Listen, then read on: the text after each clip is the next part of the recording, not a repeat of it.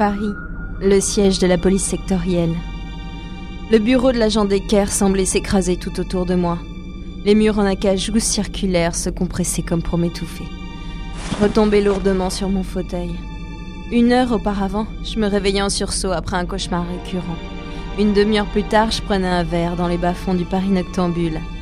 Le monde ne tourne pas rond. N'ai pas l'habitude d'aller faire chercher d'anciens agents pour mon simple plaisir, Mara.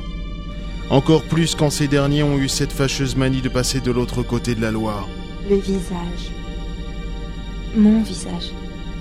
La femme regardait cette caméra, les yeux étranges, brillants. Mais qui était-elle? Comment avait-elle?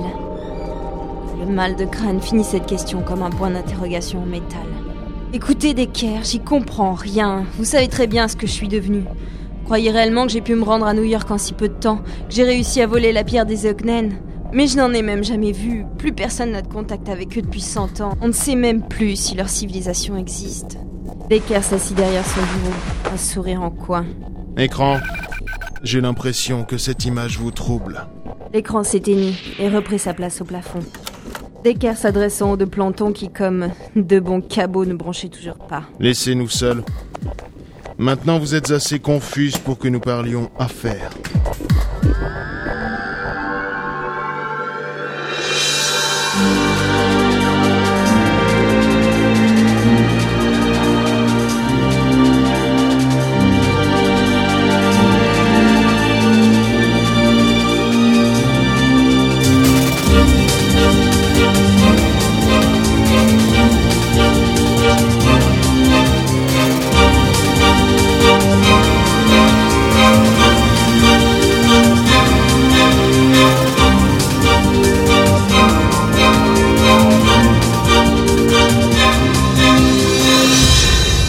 La lune.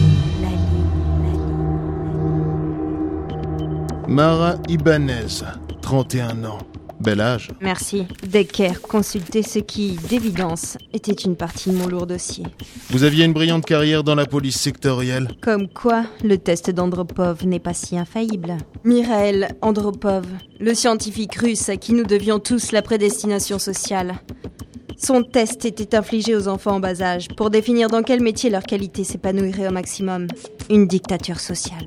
Comme quoi vous avez toujours voulu contester le gouvernement qui vous nourrit. C'est étrange. Je me souviens de ces vieux films où les flics rebelles finissent toujours par gagner à la fin. Deviennent des héros. Ce genre de choses ineptes, finalement. Et vous Qu'est-ce que vous avez fait depuis votre passage ici? Des choses. Et, et d'autres. Ouais. Vous prenez toujours si peu pour la nuit. Et vous Vous prenez toujours beaucoup par derrière Le sourire narquois de Decker sombra. Vous êtes dans la merde, Ibanez. Je sais. Et pourtant, c'est pas moi qui m'y suis mise. Nous le savons aussi. Quoi? Vous avez eu, je dis bien eu certaines compétences. Mais j'ai du mal à imaginer que vous puissiez entrer dans le bâtiment des nations aussi facilement. Nous voulons retrouver cette pierre. Nous avons quelques soupçons quant aux personnes capables d'une telle entreprise. Et Et vous voulez savoir qui se permet de voyager sur Terre avec votre visage Ils ne sont pas humains, n'est-ce pas? D'ici à ce qu'on s'approprie votre identité, il n'y a qu'un pas. Et vous ne serez plus que néant. C'est peut-être la dernière chose qui vous reste. Répondez-moi, Decker. Ils ne sont pas humains, n'est-ce pas? Les yeux de Decker me fixaient, noirs, autoritaires.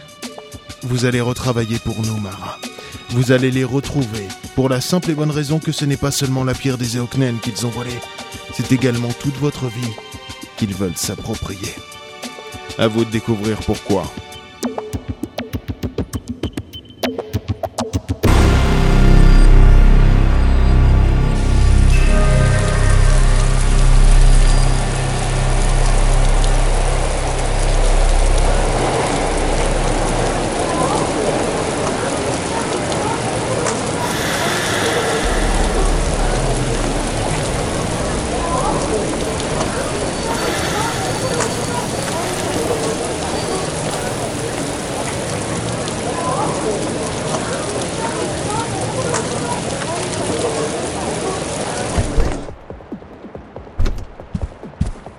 On vous a trouvé à manger. Tenez. J'espère que ça vous plaira. Le vaisseau. Euh, oui, le vaisseau. Euh, nous essayons d'en trouver un, mais, mais pas en France. Trop risqué. Il vous faut d'abord rejoindre Ericsson. C'est un intermédiaire entre nous et les vôtres. Il saura quoi faire.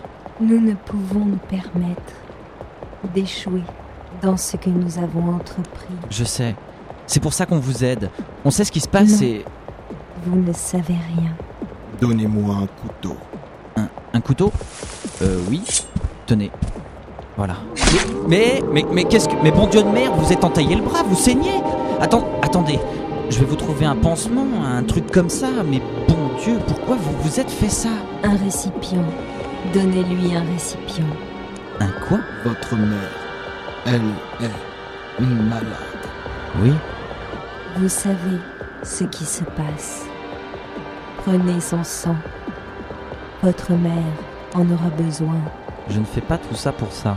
Jusqu'ici, c'est le seul moyen que nous, nous ayons pour vous aider. Aidez-nous, Sébastien. Nous devons ramener la pierre chez nous.